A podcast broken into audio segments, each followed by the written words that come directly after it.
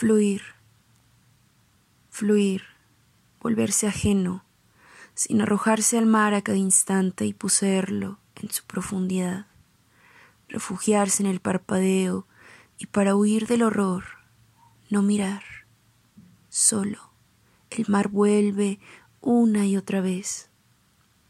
Fluir es no volverse, no ser siquiera estatua de sal, fluir, volverse ajeno, conocer la tierra de irás y no volverás.